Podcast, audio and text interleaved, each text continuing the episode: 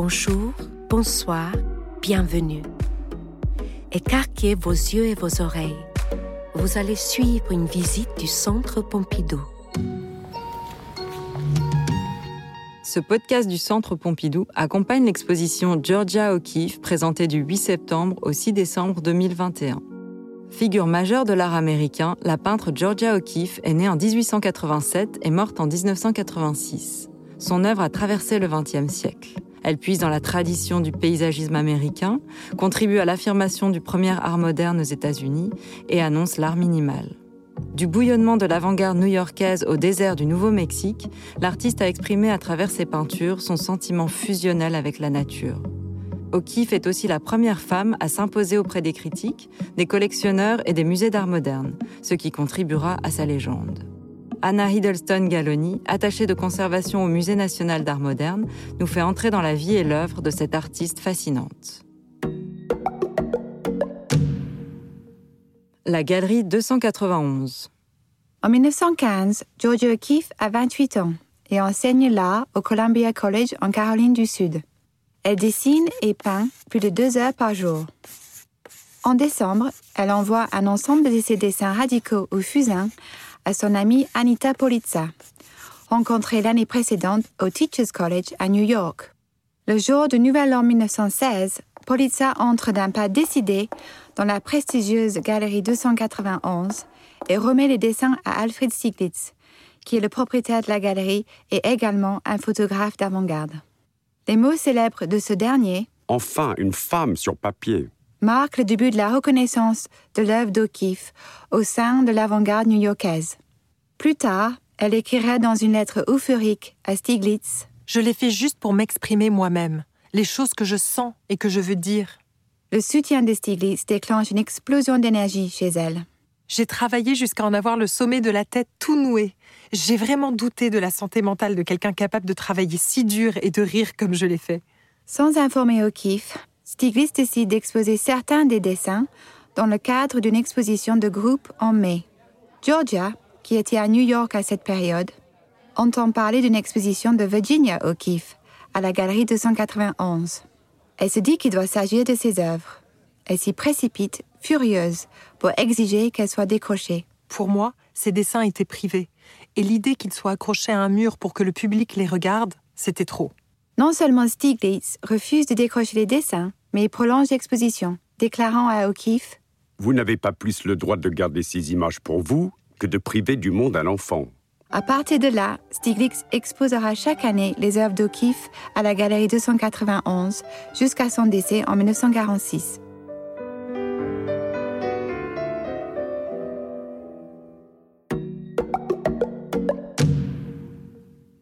Premières œuvres.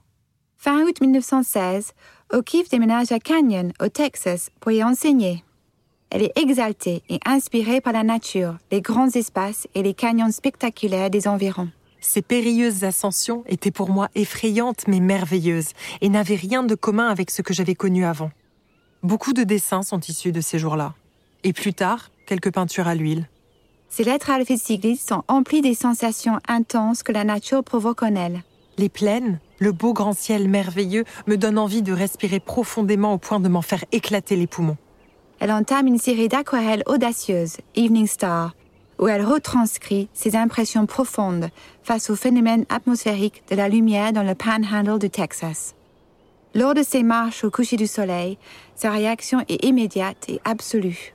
Ce soir, j'ai marché au crépuscule. Tout le ciel, et il est tellement vaste par ici, était embrasé, et des nuages gris-bleus s'agitaient partout dans l'air brûlant.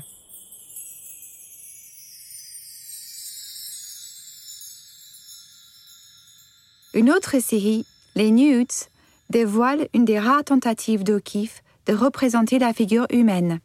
Ses lavés translucides, définissant une forme féminine fluide, rappellent les dessins d'Auguste Rodin, qu'O'Keeffe a vu à la Galerie 291 en 1908. En août 1917, elle passe des vacances dans le Colorado, puis fait un détour par le Nouveau-Mexique. C'est son premier aperçu des déserts et des monts sangrés de cristaux. J'ai immédiatement adoré. À partir de là, je ne pensais qu'à y retourner.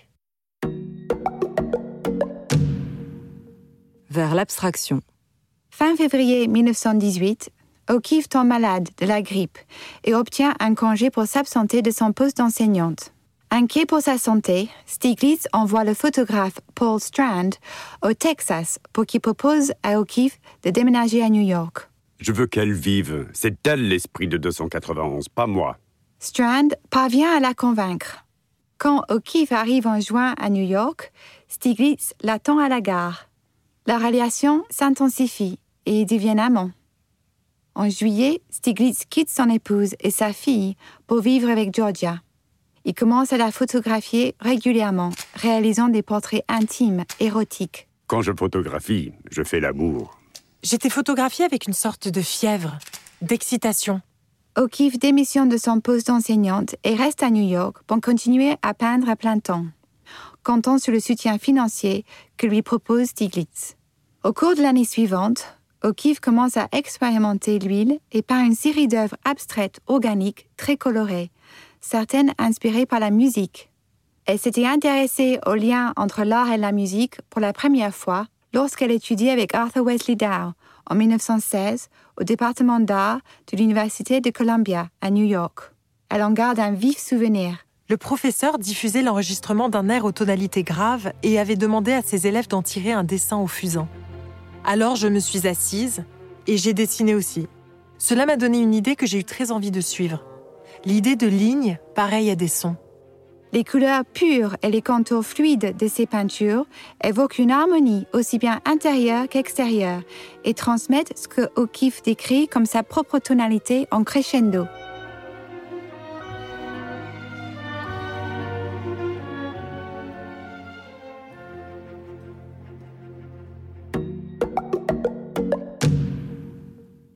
De New York à Lake George.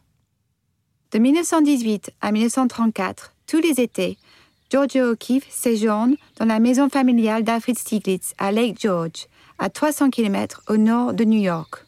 Ce cadre bucolique et rural offre non seulement un répit par rapport à la ville, mais aussi une abondante matière pour son art. Les œuvres qu'elle y réalise vont de peintures détaillées de feuilles, fruits et fleurs à des vues du lac à différentes saisons en passant par les granges de la propriété Stiglitz, qu'elle imprègne d'un sentiment d'harmonie et de stabilité intemporelle. J'aimerais que vous puissiez voir cet endroit. Ces montagnes, ce lac et ces arbres ont quelque chose de tellement parfait. Parfois, je voudrais mettre tout ça en pièces. Ça a l'air tellement parfait, mais c'est vraiment charmant. À l'inverse, les tableaux des gratte-ciel de Manhattan, peints par O'Keeffe à la même période, s'élèvent verticalement en une célébration élégante de la modernité urbaine. En 1925, le couple emménage au Shelton Hotel, d'abord au 28e, puis au 30e étage.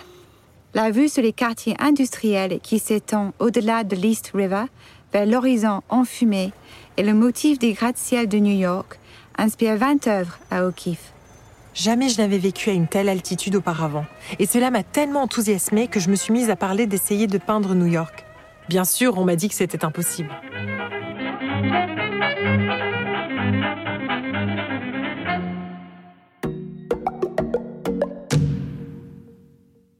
Un monde végétal. Enfant, O'Keeffe dessine des fleurs, puis elle assiste à des cours de nature morte à la Arts Students League et peint ses premières fleurs en gros plan en 1924. En 1915, elle évoque l'amour qu'elle leur porte dans une lettre à Anita Polizza. T'arrive-t-il de te sentir comme les fleurs? Ce soir, j'ai un énorme bouquet de cosmos rouge foncé et rose. Rouge foncé surtout, posé contre le mur. Il m'apporte un curieux sentiment de satisfaction. Son envie irrépressible d'agrandir les fleurs sur la toile est liée à ce qu'elle a vu en photographie, mais aussi à un désir plus primitif de fusionner avec son sujet. Elle transforme ses fleurs en icônes, révélant leur structure avec une grande précision. Il est rare que l'on prenne le temps de regarder une fleur. J'ai peint ce que chaque fleur représente pour moi, et je l'ai peinte suffisamment grande pour que les autres la voient telle que je la vois. Bien qu'O'Keeffe se méfie des lectures sexuelles de ses œuvres, les pétales des fleurs sont l'expression d'une sensualité panthéiste, de l'identification du corps à la nature. Elle s'insurge néanmoins contre les interprétations de la critique. Quand vous avez pris le temps de vraiment prêter attention à ma fleur et que vous avez projeté toutes les idées que vous inspirent les fleurs, vous écrivez à propos de mes fleurs comme si vos idées étaient les miennes. Mais ce n'est pas le cas. Ossements et coquillages. En avril 1929, O'Keeffe et Rebecca Strand se rendent à Santa Fe, puis à Taos, au Nouveau-Mexique, invités par Mabel Dodge Luhan, qui met à leur disposition un atelier au sein de la communauté d'artistes qu'elle a créée là-bas. O'Keeffe est fasciné par le paysage du désert. Taos est une plaine haute, vaste et couverte de sauges. Le soir, quand on a le soleil dans le dos, on dirait un océan. On dirait de l'eau. Elle y retourne l'été suivant et ensuite tous les ans, sans Stiglitz, qui ne supporte pas la chaleur. Elle s'y installe définitivement après le décès de Stiglitz en 1946. Tout au long de sa vie, O'Keeffe collecte des objets du monde naturel pour alimenter son art. Coquillages, pierres, plumes, feuilles et os représentent pour elle des équivalents de l'expérience d'un lieu. Quand je quitte le paysage, c'est pour aller travailler avec ces drôles de choses que je pense pétries des mêmes sensations que lui. En 1926, elle ramasse des coquillages sur les plages du Maine pour peindre ensuite leurs formes fragiles, virginales et leurs cavités humides. De même, elle prélève des crânes et des cornes d'animaux dans le désert et les entasse à Ghost Ranch, dans sa maison en terre, située au cœur des falaises rocheuses et des collines érodées de la vallée du Chama. Pour elle, les eaux blanchies sont Mes symboles du désert. Ils semblent taillés au cœur de ce que le désert a de profondément vivant, même s'il est vaste, vide et intouchable. Le Nouveau-Mexique. Tu sais, je ne me suis jamais pleinement sentie chez moi sur la côte Est comme je m'y sens ici. Et finalement, je me sens à ma place. Je me retrouve enfin. Le soleil radieux du Nouveau-Mexique revigore O'Keeffe, provoquant en elle un éveil presque spirituel, comme pour l'écrivain britannique D.H. Lawrence, qui avait séjourné à Taos en 1922. On s'est éveillé d'un bond. Une nouvelle partie de l'âme s'est soudain réveillée. Et le vieux monde a cédé la place à un nouveau. Pendant les étés qu'elle y passe, O'Keeffe va voir de nombreuses danses des indiennes Pueblo. Elle est transportée par la grande vivacité des danseurs agiles. Un corps tellement beau, chaque fibre semblait claquer comme du feu. Presque tous les jours, elle parcourt le désert dans sa voiture Ford modèle A. Je ne cesse de peindre. Je crois n'avoir jamais eu autant de plaisir à peindre. Je n'ai jamais travaillé plus régulièrement et je n'ai jamais autant aimé ce pays.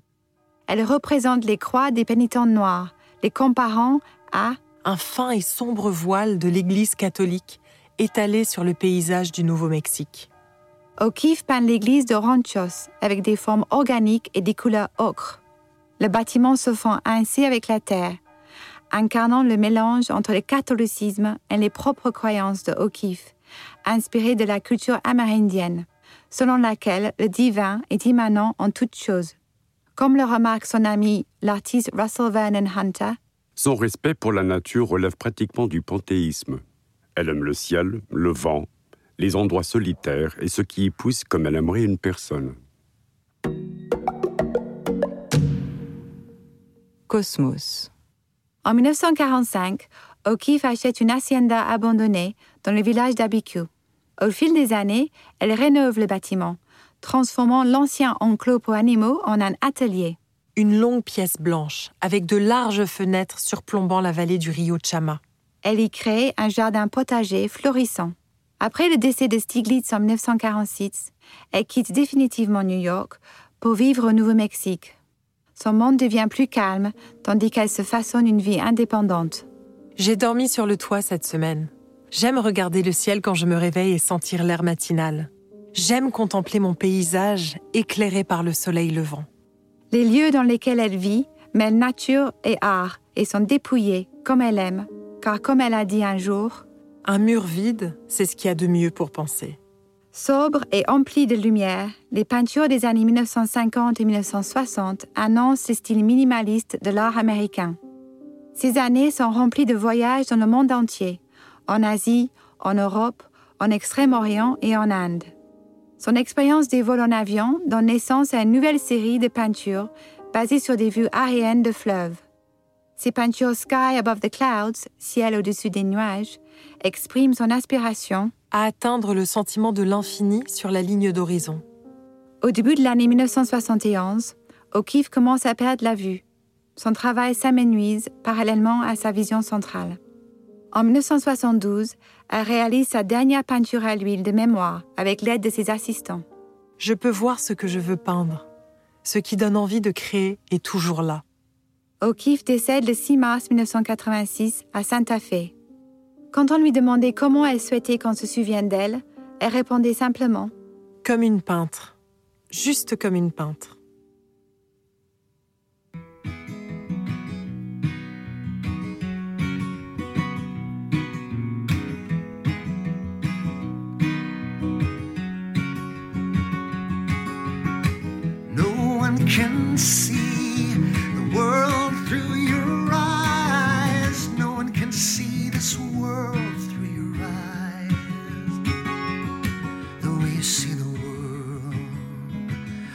Power of a flower, the lights of New York City, the sky in the day's last hour.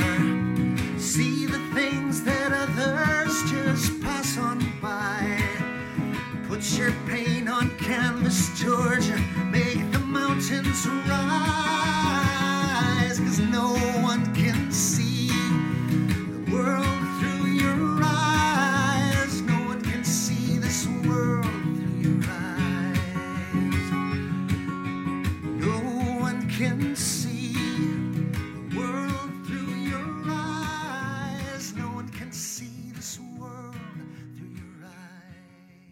Ceci était un podcast du Centre Pompidou. Vous pouvez retrouver tous nos podcasts sur le site internet du Centre Pompidou, ses plateformes d'écoute et ses réseaux sociaux. À bientôt!